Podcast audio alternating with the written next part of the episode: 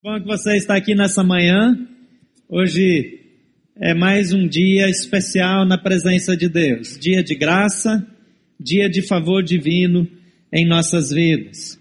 Hoje nós estamos iniciando uma nova série de mensagens alinhada com o Alto de Páscoa, com o título A Resposta. E nesses dias nós queremos desafiá-lo, em primeiro lugar, a ser a resposta para as pessoas ao seu redor. Deus tem em Jesus a resposta para cada anseio da sociedade. Mas a única Bíblia que a maioria das pessoas desse mundo vai ler é você. É a sua vida. E talvez eles estejam lendo algumas heresias aí, né? Vai saber. Então, dependendo do que eles estão lendo na sua vida, eles estão entendendo que isso é cristianismo. Agora, Jesus nos dá a missão. Ele diz: Assim como o Pai me enviou, eu vos envio. Ele nos manda ser a resposta para as necessidades, para os anseios da sociedade. Então nós vamos ter alguns desafios específicos. Primeiro desafio: quantos estão orando por pelo menos uma pessoa que quer ganhar para Jesus que colocou naquela árvore? Levante a mão. Então seu desafio é nessa série de mensagens ao longo do Alto de Páscoa trazer essa pessoa aqui numa celebração de domingo à noite. Mas você não vai trazer de qualquer jeito, não você vai jejuar, você vai orar, você vai separar um tempo durante a semana. E se você, por exemplo, vai trazer essa pessoa hoje à noite, já está na ponta, então você vai se comprometer diante de Deus de separar um tempo diário de oração por ela, para que a mensagem que ela receber aqui seja frutífera no coração. Às vezes a gente acha que é aqui que a coisa acontece. A maioria das vezes, o que a gente faz aqui no domingo à noite é só puxar a rede. Mas quem está pescando é você. É o seu testemunho, é a sua vida, é o seu envolvimento. Então, durante essas próximas semanas, seja a resposta para essas pessoas que precisam de Jesus. Jesus é a resposta. Então você vai orar por elas, você vai continuar nesse movimento e você vai trazer. E nós vamos, nessas noites de domingo, ter noites especiais de colheita. Não importa se você vai levar a pessoa lá em Águas Claras, ou na Asa Norte, ou aqui. Em todos os lugares nós vamos ter a mesma mensagem, o mesmo ensino, o mesmo desafio e a mesma oportunidade. E o Espírito Santo que vai agir aqui, vai agir em todos os campos. Então ele vai fazer disso um tempo de colheita. Segunda coisa, segundo desafio, é que você procure ser uma resposta prática. Talvez tenha alguém do lado da sua casa que precisa de um determinado médico e você pode fazer a ponte. Talvez você precisa, alguém perto de você está precisando de outras coisas que a gente não pode imaginar aqui, mas você pode fazer uma ação que vai atender a necessidade de alguém. Hoje, no fim da mensagem, eu vou dar um desafio prático e todas as manhãs de domingo vai ter um desafio prático de coisas para você fazer durante essa semana. Mas você não precisa esperar nenhum comando, porque você é uma pessoa cheia do Espírito Santo, amém? Então você vai ser conduzido pelo Espírito Santo na direção de alguém. E você vai de alguma maneira ser a resposta para aquela pessoa, alguém que precisa de um emprego, alguém que está enfermo, que precisa de oração e que você vai se dispor a socorrer essa pessoa e orar por ela todo dia.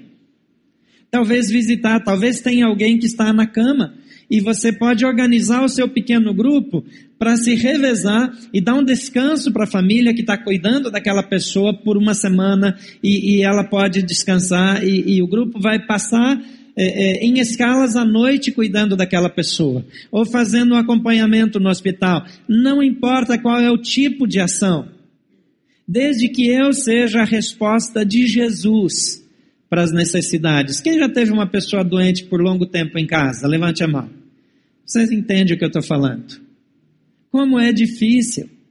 Por mais amor que a gente tenha todos os dias, precisa dar banho, precisa atender, precisa socorrer. E quando essa pessoa tem um alívio aí no meio, tem dias de descanso, então ela recupera suas forças. Ter três, quatro, cinco noites que a pessoa pode dormir sem acordar. Para algumas pessoas isso é um sonho distante. mas você pode ser a resposta seja através do seu pequeno grupo. Quero encorajar você que é líder de pequeno grupo a, a combinar com o seu pequeno grupo ações práticas, talvez lá mesmo. Vocês tenham um contato de uma necessidade específica. Outro dia alguém trouxe uma necessidade de uma mãe que tem um bebê que está numa situação quase subhumana, o bebê sofrendo. Como nós podemos, como igreja e como indivíduos, ser a resposta? Tiago diz que de nada adianta dizer para uma pessoa, ah, seja abençoado, vai, come, se veste, se agasalha para não passar frio, se alimenta bem, cuida da sua saúde, se ela não tem nada para comer, não tem roupas para vestir, eu não dou nada. Então eu posso socorrer, eu posso responder. Eu sei que existem desafios em todos os lugares. E nós não temos que ficar esperando que alguém faça alguma coisa. Eu posso fazer alguma coisa e posso incluir mais alguém. Esse vai ser o nosso desafio até o fim do alto de Páscoa. Nós já estamos com um ambiente para esse alto de Páscoa. Gente, de verdade, nós nunca tivemos um ambiente assim. Quem está participando, confirma isso? Não é verdade? Tem um outro ambiente. As pessoas estão no ensaio e começam a chorar porque Deus está tocando o coração. Ó, gente, vocês não vão pagar mico na hora da apresentação, tome jeito. Mas Deus está quebrantando a nossa igreja de um modo especial. E já está começando a entrar o cenário, porque também a série tá, faz parte desse, desse movimento. Mas ore, ore para que esse alto de Páscoa seja a resposta. Nós vamos ter o maior número de conversões que nós já tivemos na história dessa igreja. Só que dessa vez vai acontecer uma coisa diferente. As pessoas vão ficar. Elas vão ser acompanhadas, porque são as pessoas que você está cuidando. Sabe quem primeiro vai receber os ingressos, em vez de você chegar aqui 5 da manhã para pegar ingresso? São os líderes de pequeno grupo. E sabe para quê? Cada membro de pequeno grupo está orando especificamente por um determinado número de pessoas que ele quer alcançar para Cristo e ele vai levar o convite para essa pessoa vir aqui e vai trazer essa pessoa. E o pequeno grupo vai vir com eles naquele dia. E eles vão aceitar Jesus aqui e já vão para o pequeno grupo naquela quinta-feira. Eu sei que tem grupos fora, mas lembra que a quinta-feira, noite de quinta-feira, a igreja não faz nenhuma atividade para preservar o pequeno grupo. Estão me acabando aqui, ó. Já bagunçaram a minha vida aqui. Eu estou falando tudo errado e já estão me arrumando aqui. É terça-noite. Terça noite, a noite de pequeno grupo. Aqui antes era na quinta. Não é pecado fazer pequeno grupo fora de terça, mas vai ter concorrência. Terça-feira é a noite que nós não fazemos concorrência. Então eu preciso ajustar isso aqui, né? É, nós não fazemos concorrência. Então, esses pequenos grupos, já, por exemplo, veio aqui no fim de semana. Terça já tem um pequeno grupo para levar essa pessoa. Então você precisa estar mais perto cuidando dessas pessoas, porque nós precisamos ser a resposta. Hoje, eu quero conversar com você que Jesus é a resposta também para o nosso país. Ele é a resposta para o Brasil. Segundo a Polícia Militar, tem um pouco mais de 50 mil pessoas aí em Brasília reunidos. Segundo os organizadores, mais de 100 mil, eu não sei deve estar em algum número entre um e outro aí, alguma coisa aí. Várias cidades do Brasil têm manifestantes querendo o fim da corrupção, querendo mudanças no Brasil, todos nós queremos. Não é mais possível esconder que o Brasil está em crise. Passadas as eleições, a verdade se impõe. Tempo de eleição é tempo de propaganda, agora é tempo de realidade. A realidade está à vista de todos. E esses manifestos previstos por todo o país, por eleitores insatisfeitos, que desejam mudanças, em um cenário que não tem assim muitas alternativas, não tem solução fácil para o Brasil hoje, nem tão rápidas quanto o povo quer, essas pessoas estão precisando de uma resposta. Nós estamos num país em que a corrupção se tornou endêmica. Não é uma corrupção exclusiva do governo, ela é também do governo. Quando eu olho para o dia a dia, Eu vejo pessoas tentando tirar vantagens umas das outras. Eu vejo pessoas no trânsito, quando tem engarrafamento, ultrapassando pelo estacionamento. Sabe o que é isso? Pelo acostamento, isso é corrupção. É um sistema de valores em que eu sou mais esperto. Onde eu passo à frente, você também ultrapassa pelo estacionamento? Não levanta a mão agora, tá? Quando a gente acelera entre um radar e outro e reduz no radar, nós estamos praticando uma mentira. Não é verdade? Mas a gente acha que essas corrupções nossas de cada dia não tem problema. Quando eu oculto uma informação na declaração do meu imposto de renda, eu estou praticando corrupção. Quando eu acerto no meu trabalho que eu vou receber na carteira menos do que efetivamente, eu estou sendo corrupto. Eu estou ajudando o meu chefe a ser desonesto. Mas nós praticamos essas coisas na normalidade do nosso país. Quando eu coloco alguém para trabalhar na minha casa e não assino a carteira e faço um acerto por fora, eu estou desobedecendo as leis do país. Ah, mas fica muito caro. Se fica muito caro, então faça você mesmo. Vai ficar bem mais barato. Mas nós percebemos que a corrupção é um problema que nós temos um sistema de valores deturpado e nós votamos em gente corrupta sabendo que são corruptos, porque nós queremos preservar determinadas vantagens.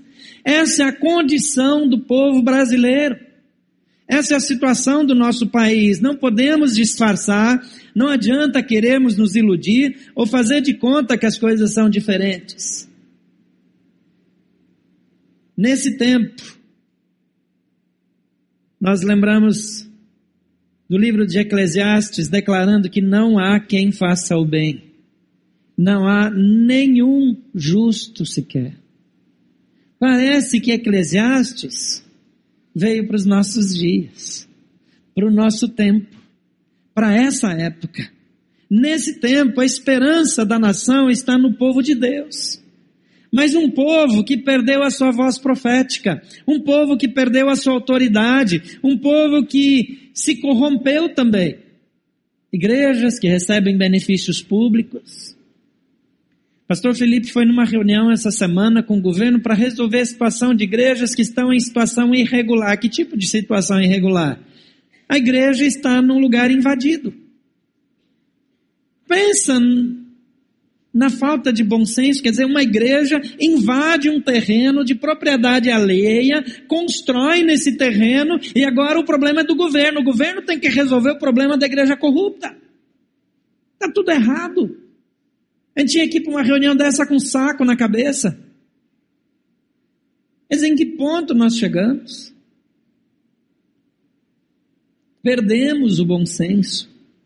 Inclusive o povo de Deus.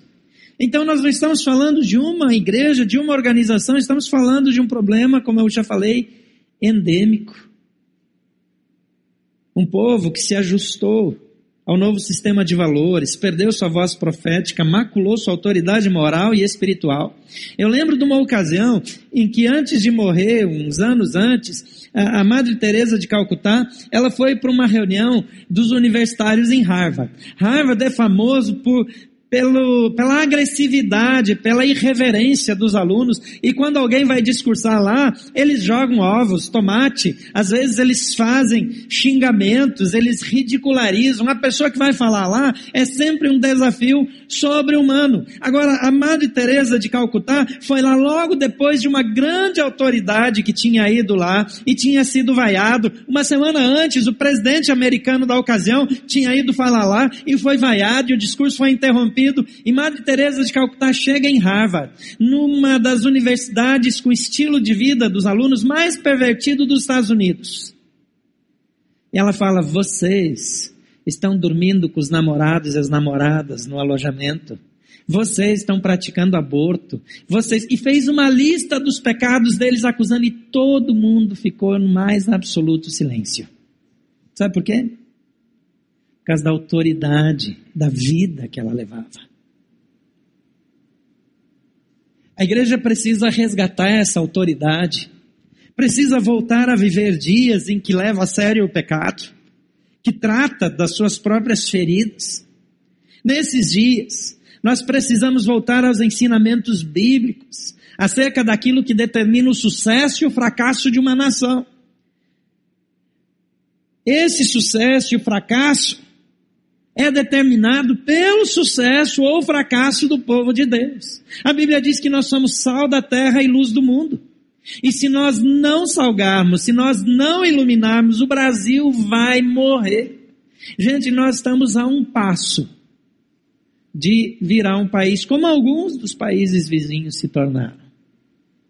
Com uma ditadura disfarçada de democracia, com a corrupção imperando. Estamos a um passo. Se o povo de Deus for sal e luz, o Brasil vai mudar. Não espere da política. O povo, alguns agora gritam por impeachment. Primeiro, que não tem condições legais para nada disso. Insatisfação não nos autoriza a querer tirar ninguém do poder. Não é isso que a lei prevê.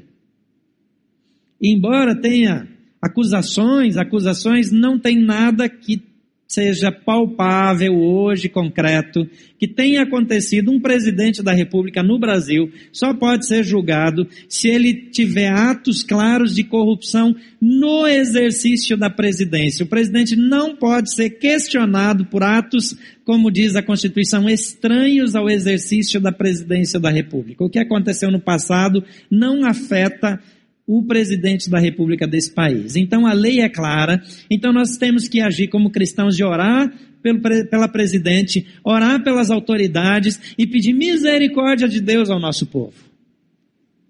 Porque Deus pode mudar a nação.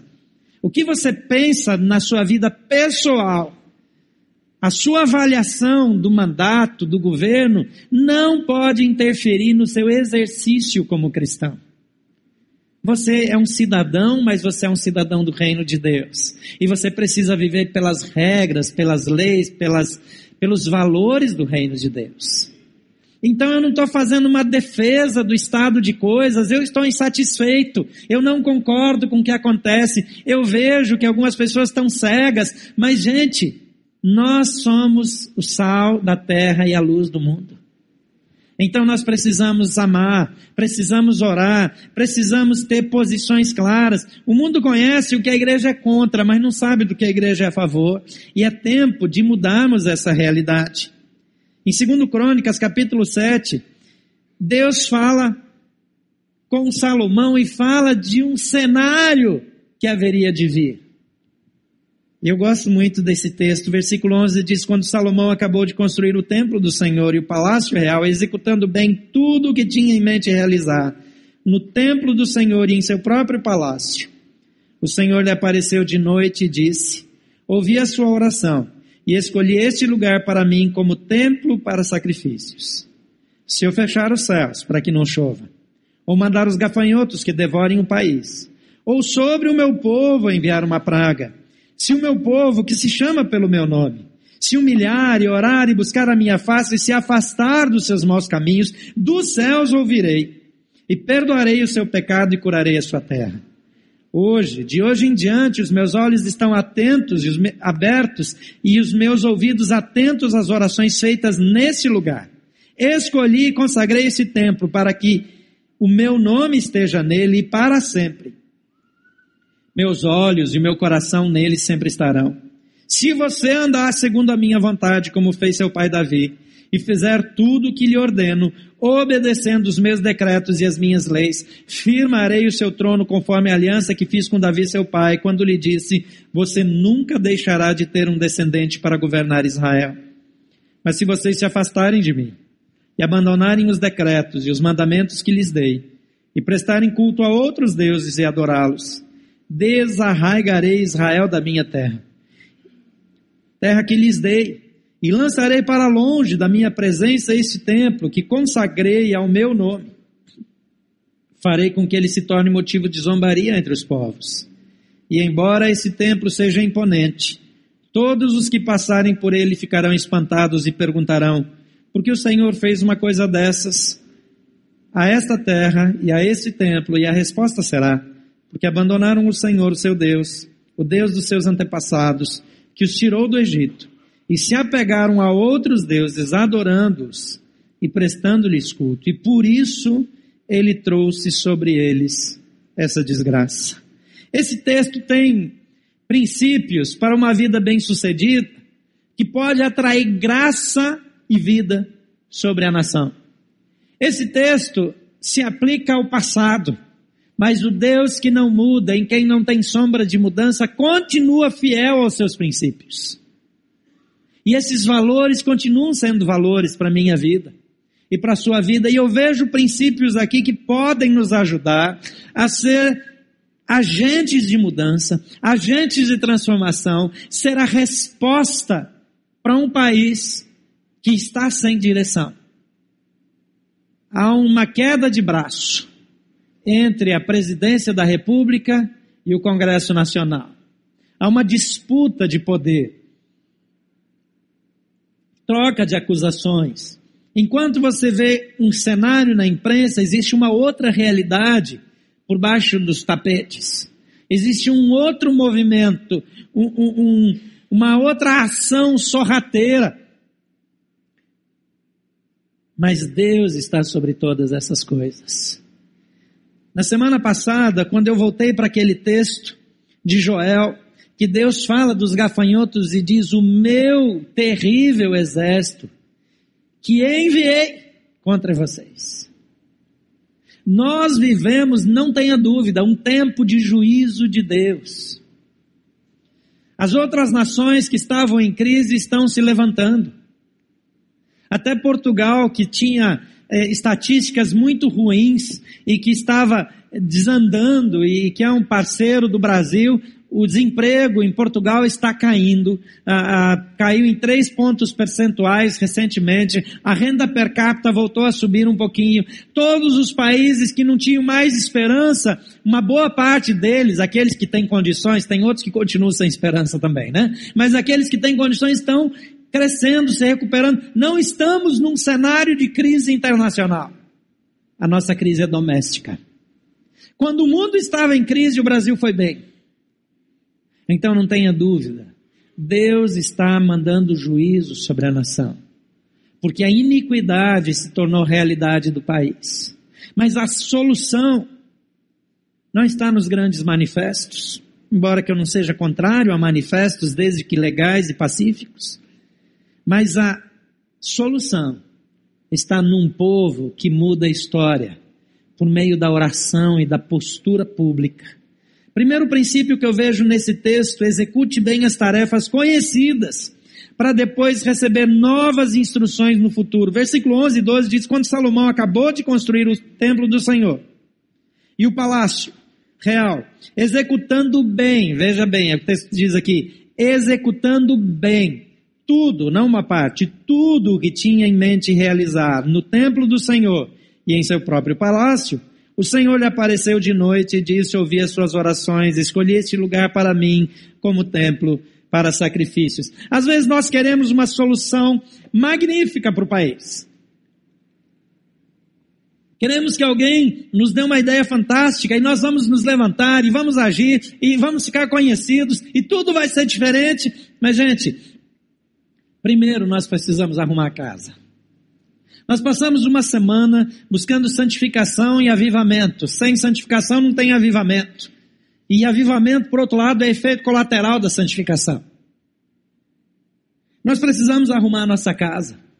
Nós precisamos enfrentar as nossas próprias crises, tratar dos nossos próprios pecados, arrumar a coisa doméstica, ter uma igreja limpa, um povo ordeiro, um povo que respeita as leis, um povo que honra a Deus, que honra as autoridades, um povo que apoia o país, um povo que é fiel, que é, que é leal. Davi, ele tinha uma missão e ele passou parte dessa missão, porque Deus o impediu de fazer o que ele queria, para o seu filho. E quando Salomão assume o poder, Davi tem um tempo com ele fala: Você vai construir, eu já juntei coisas, eu já preparei, mas você tem uma tarefa. E Salomão conhece a sua missão. Então ele executa, e o texto diz aqui: Salomão acabou de construir o templo do Senhor e o palácio real, executando bem. Não é de qualquer jeito com excelência, com foco, com dedicação. fazer bem. O que a igreja faz precisa ser bem feito. Nós vamos construir aqui, vamos fazer uma obra barata, vamos fazer uma obra barata sim, mas vai ser de excelente qualidade. Está sendo estudada nos mínimos detalhes. Cada aspecto é importante, cada sugestão foi considerada, porque nós não queremos errar, porque queremos executar bem a nossa vida familiar, o nosso orçamento familiar, o relacionamento da nossa casa, o nosso casamento, a nossa vida em si, o nosso trabalho, a maneira como nós nos portamos no nosso trabalho precisa ser excelente. E quando nós fazemos aquilo que nós já sabemos fazer, o próximo passo é ouvir revelação de Deus para a próxima etapa. Ele recebe do Senhor, ele recebe instruções depois que ele já fez direito. Você quer mudar o país? Comece mudando a sua casa. E quem sabe depois que você mudar a sua casa, Deus vai te dar instruções para o próximo passo. Segunda coisa que eu vejo aqui é que o futuro sempre é determinado pela semeadura do presente. A gente já falou sobre isso e passamos uma mensagem inteira pensando em semeadura e, e, o que é que isso significa e o que é que a Bíblia diz sobre isso. Mas o texto aqui diz em 13 e 14, se eu fechar os céus para que não chova, ou mandar os gafanhotos que os gafanhotos devorem o país, ou sobre o meu povo enviar uma praga, se o meu povo que se chama pelo meu nome se humilhar e orar e buscar a minha face e se afastar dos seus maus caminhos, dos céus o ouvirei, perdoarei o seu pecado e curarei a sua terra. Deus está dizendo, se eu fizer, e Ele está dizendo aqui nas entrelinhas, que se eu fizer porque o povo desobedeceu, porque o povo se afastou, porque o povo saiu do caminho. Vocês lembram quando o Senhor procura por Abraão para destruir Sodoma e Gomorra? E Abraão tem uma negociação acirrada com Deus. Ele diz, Senhor, se tiver uh, ah, 50 justos, Senhor vai destruir a terra com 50 justos? Ele diz, não, de jeito nenhum. Por amor dos 50 justos, eu vou preservar. E ele diz, mas se eventualmente não tiver os 50, vai que na semana passada mudaram 10 e sobraram 40. O senhor vai destruir eles com o injusto? Ele diz, não vou. Ele diz, e 30? E 20? E 10?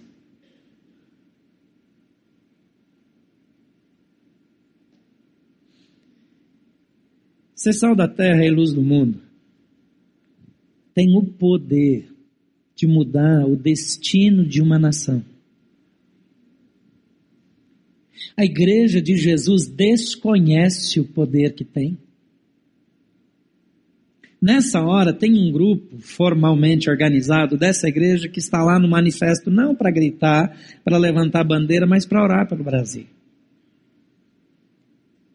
Mas sabe, gente, nós fazemos isso uma vez que outra.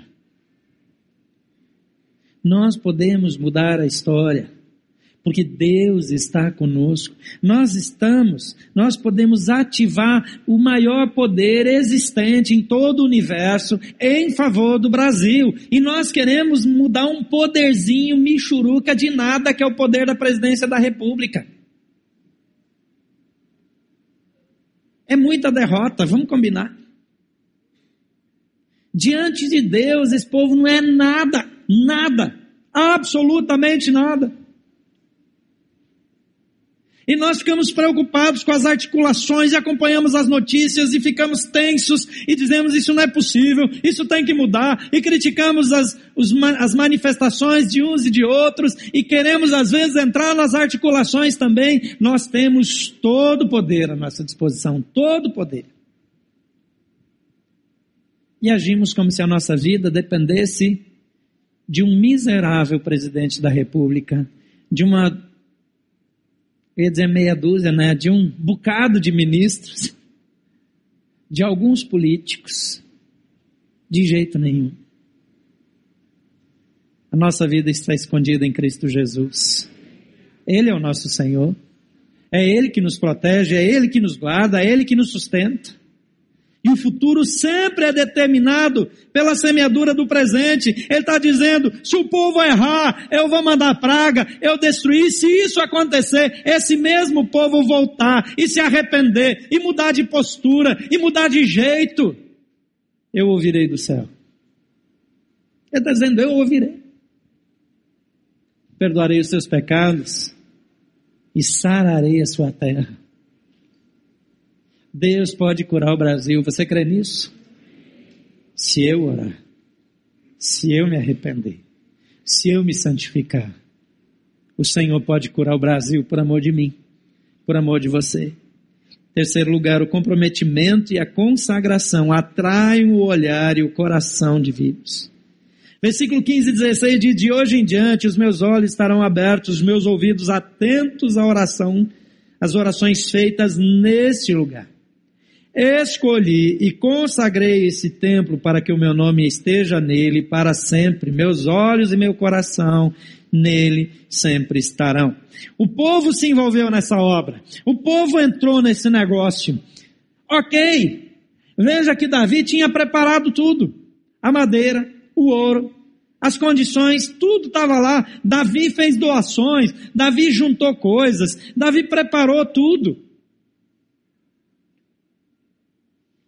Quantos de vocês passaram a fazer parte dessa igreja há menos de cinco anos? Levante a mão.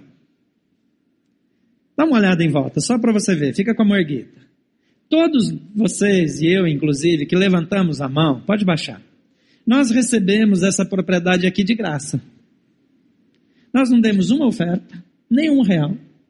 Nós não fizemos nenhuma oração para comprar isso aqui, nenhuma. Eu não orei nenhuma vez para compra disso aqui, nenhuma. Eu não estava aqui, eu nem sabia do que estava acontecendo. Veio pronto, de graça. Assim foi Salomão, e, e, e agora essa geração de Salomão recebeu todo o recurso pronto. Mas quando você olha para as ofertas que eles entregaram, eles não quiseram ficar de fora. Eles se comprometeram, eles se envolveram e eles ofertaram, eles entregaram ofertas na porta para os guardas, eles trouxeram e o povo ofertou. E chegou uma hora que Salomão falou: chega. E aí ele descreve as ofertas de Salomão, impressionante. Eles ficaram três semanas fazendo festa. Três semanas. O povo não foi para casa. A gente ficou uma semana aqui, já deu trabalho, né? Eles ficaram três semanas, o povo não ia embora nem para dormir. Acampava por ali mesmo, não tinha hotel na cidade. Eles ficaram por ali em volta. Alguns se hospedaram nas casas das pessoas, porque a hospitalidade era uma prática, mas muita gente dormiu ali, em barracas, ao relento. Três semanas ofertando, celebrando, adorando. E ao fim de 21 dias, Salomão despediu o povo e o povo vai, volta pelo caminho, adorando. Eu gosto dessa imagem. O povo sai literalmente cantando, festejando. O país inteiro vai se deslocando e vai recebendo o som dos louvores, da adoração a Deus. É isso que precisa acontecer quando nós saímos dos nossos ajuntamentos. Ainda que não seja literal, o povo precisa receber o impacto da nossa adoração por onde nós andamos. Esse povo também semeou. Esse povo também deu, esse povo também se envolveu, eles trabalharam e ajudaram. E agora, Deus vem e fala. E diz: o efeito dessa semeadura é que o meu coração, os meus olhos vão estar sobre esse lugar. Mas a próxima semeadura, que vai ser desobediência, etc, etc, Deus já sabe, vai atrair gafanhotos, vai atrair destruição, vai atrair, vai atrair miséria, pobreza, corrupção. Mas se esse povo voltar a semear do jeito certo, eu vou ouvir do e eu vou curar a terra, e vou mudar a história do meu povo. Sempre eu tenho o poder de determinar o futuro. A gente não dá conta do presente, mas Deus nos dá o poder de determinar o futuro. Se nós vamos viver bem ou mal, se nós vamos ser abençoados ou vamos ser castigados, porque Deus nos chama para viver e semear. E é interessante que o tempo da graça não acabou com a lei da semeadura. Continua sendo verdade que aquilo que o homem semear, isso também se fará. Em quarto lugar, no reino de Deus, a fidelidade e a diligência se sobrepõem ao talento e ao treinamento. Você já pensou nisso? A fidelidade e a diligência sobrepujam, se sobrepõem ao talento e ao treinamento. Versículo 17 e 18 diz: Se você andar segundo a minha vontade, como fez seu pai Davi, e fizer tudo o que eu lhe ordeno, obedecendo aos meus decretos e às minhas leis, firmarei o seu trono conforme a aliança que fiz com Davi, seu pai, quando lhe disse: Você nunca deixará de ter um descendente para governar Israel. Não está nem no tempo da graça. Mas Davi não foi perfeito. Você olha para o currículo de Davi, é adultério, assassinato, vaidade. Tem algumas coisas bem feias na vida de Davi. Mas quando a Bíblia diz que Deus não se lembrará dos nossos pecados, Deus não se refere a Davi por causa dos seus pecados, mas por causa da sua obediência. Você imagina o que será o dia que você chegar lá no céu e Deus disser para você, para a gente, vinde benditos. Jesus vinde benditos de meu Pai, entrai para o gozo do seu Senhor. Quando a gente recebeu uma palavra de que nós somos justos, retos, santos, como assim nós? Porque os nossos pecados foram apagados.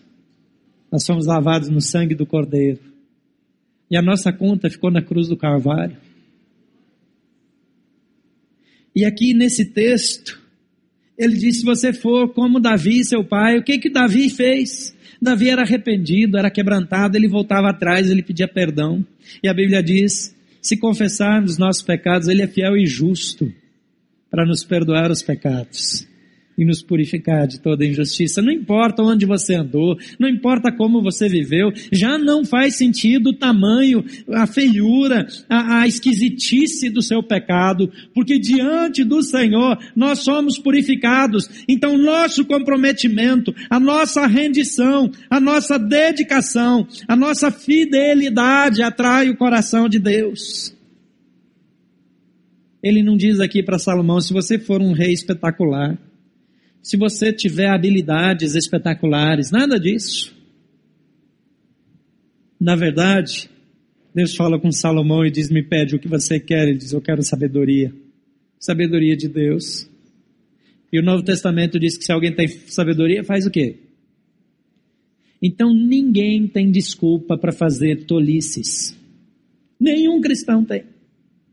Se você está fazendo uma burrada atrás da outra, me desculpe o termo aqui agressivo, mas se você faz uma bobagem atrás da outra, é por negligência, por falta de comprometimento e por pecado no coração. Porque a Bíblia te oferece a sabedoria divina e diz: se alguém tem falta de sabedoria, peça a Deus que a todos dá com liberalidade. Sabe a besteira que você fez ontem?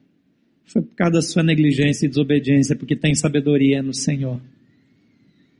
Sabe, amanhã você vai saber sair desse rolo, porque você pode buscar sabedoria naquele que dá, que é a própria fonte da sabedoria, amém?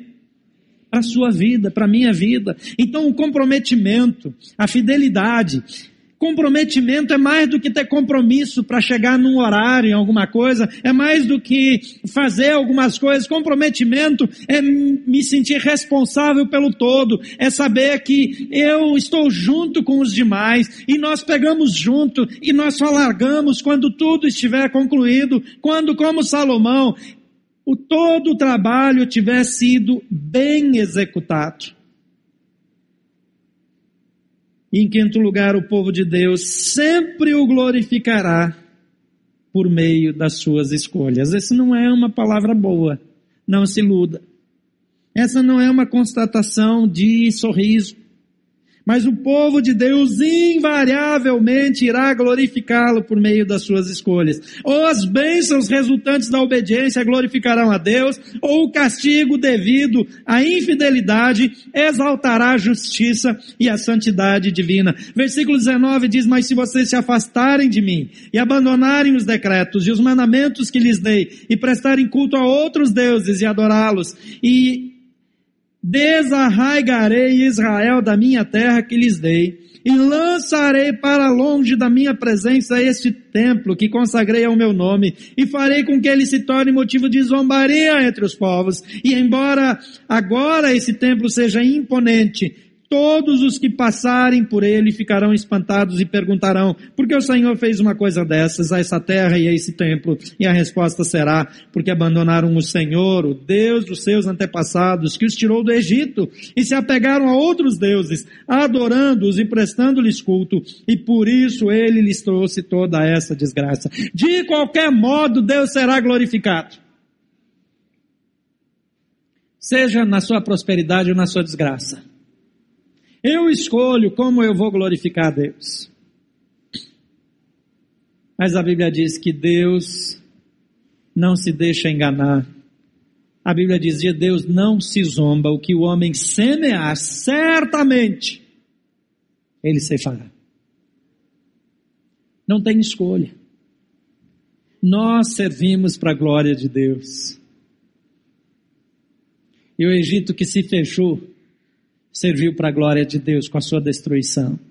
Mas houve um tempo que o Egito serviu para a glória de Deus, abençoando o povo de Deus. E houve um tempo que o Egito serviu para a glória de Deus, sendo castigado e fustigado por Deus. Qual a maneira que você quer glorificar a Deus na sua vida? Josué fala para o povo de Israel: escolham hoje a quem vocês querem servir se aos deuses que serviram seus antepassados ao Criador. Ele diz, porém, eu e a minha casa serviremos ao Senhor. Eu já fiz a minha escolha, você fez a sua? Fazer a escolha certa não nos livra de problemas, de dificuldades, de frustrações, nada disso. Mas nos garante a bênção divina. E Ele será conosco em toda e qualquer situação. Toda vez que a igreja recorre ao governo, toda vez que a igreja é, faz promessas ou compromissos com o poder público, está servindo a outros deuses. E é um deusinho michuruca, como um político local. É muito fácil colocar a minha esperança num outro Deus que não merece a nossa confiança. Então põe a sua esperança no Senhor. Ponha sempre a sua esperança no Senhor. Em sexto e último lugar, a santificação e a oração do povo de Deus é o único manifesto que pode mudar o país. Você crê nisso? A santificação e a oração do povo de Deus é o único manifesto que pode mudar o país. Voltando de novo para 7,14, se o meu povo que se chama pelo meu nome se humilhar e orar, buscar a minha face e se afastar dos seus maus caminhos dos céus ouvirei, perdoarei o seu pecado e curarei a sua terra. Vamos declarar isso juntos? Se o meu povo, que se chama pelo meu nome, se humilhar e orar e buscar a minha face e se afastar dos seus maus caminhos, em céus eu ouvirei, perdoarei o seu pecado e sararei a sua terra. Deus tem cura para o Brasil. Deus tem cura para a nossa nação. Meu desafio para você essa semana é que você, de novo, vasculhe a sua vida. Faça as confissões necessárias, os ajustes necessários. Talvez desde a semana de santificação já deu alguma sujeira aí. Eu quero desafiar que você individualmente, com a sua família ou com seu pequeno grupo, que você essa semana tire pelo menos um dia, um horário, uma noite, uma tarde, uma manhã antes do trabalho. E quem sabe você estaciona o carro ali perto do eixo monumental, ali perto da Praça dos Três Poderes, em algum lugar que você possa estacionar sem levar multa. E desça do carro para não fazer isso dentro do carro, só para demorar um pouquinho mais. E caminhe ali naquela região. Ora ao Senhor, Enquanto você caminha, ora pelo Brasil. Coloca o Brasil diante do Senhor. E disse: O meu povo, que se chama pelo meu nome, se humilhar e orar. Nós vamos orar aqui mais uma vez. Oramos aqui já hoje de manhã. No momento de intercessão, oramos pelo Brasil. Vamos continuar orando. Mas tire um tempo essa semana. Junte com mais dois ou três. E separe um tempo para andar por Brasília. Orando ali na frente, na Praça dos Três Poderes, dando uma caminhada ali, orando. Você vai orar pelo Brasil. Porque as principais decisões que afetam o Brasil inteiro acontecem aqui. As articulações não acontecem todas aqui, mas finalmente decisões importantes são tomadas ali. Então, ore por nossas autoridades, ore pelo país, ore pela presidente da República, ore pelos ministros, ore pelo relacionamento da presidência com a Câmara dos Deputados, com o Senado. Não tenha medo de pedir que Deus faça justiça, que tire os corruptos, que coloque na cadeia quem tem que ir para a cadeia. Mesmo que daqui uns dias vão ganhar perdão de novo, mas, mas ora, faz a sua parte. Deus é justo juiz. Ele é justo juiz. Não coloca a sua esperança em políticos. Não coloca a sua esperança nas mãos de homens corruptos e perdidos que não temem a Deus, alguns até consagrados ao diabo. Coloca a sua esperança no Senhor. Ele é a nossa esperança, Ele é a nossa fonte, Ele é a solução, Ele pode todas as coisas. O Brasil precisa de Jesus. É claro que a nossa postura precisa ser coerente, mas tire um tempo de oração, gaste tempo para orar pelo país. Essa semana, de modo especial, pelo menos uma vez por dia ore pelo Brasil e pelo menos uma vez por semana saia e dê essa caminhada. Ah, mas é religiosidade. Gente, nós criamos tanta barreira para justificar a nossa preguiça. Você sabia que a gente inventa teologia para justificar que a gente não tem vontade de fazer nada, mas para ver novela suja a gente tem tempo. Por que, que não pode dar uma caminhada e orar pelo Brasil?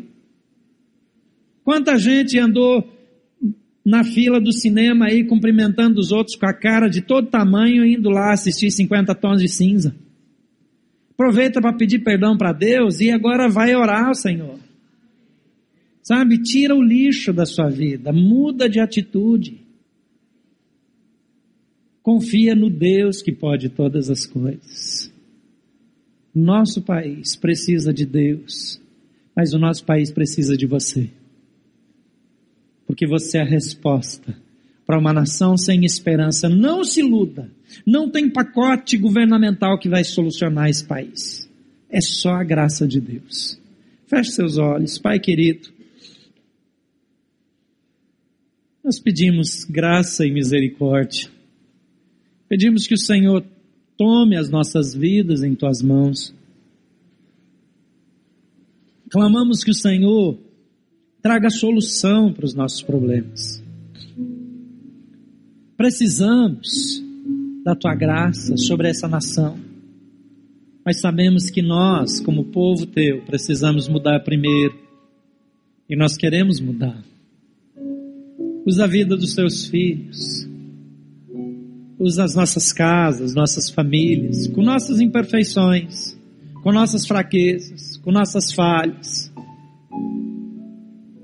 mas que a tua graça nos alcance, que o teu poder nos visite, que o Senhor estenda a mão sobre a nação brasileira. Não queremos estabelecer outros deuses, queremos declarar que tu és o único Deus, o único Senhor, o único em quem nós esperamos. Vem sobre nossa vida, Senhor. Toma teus filhos, usa essa igreja, usa esse povo, esse povo que nos acompanha pela internet Usa teus filhos em todos os lugares. Levanta homens e mulheres fiéis que se voltem para ti. Nós pedimos perdão pelo pecado da nação.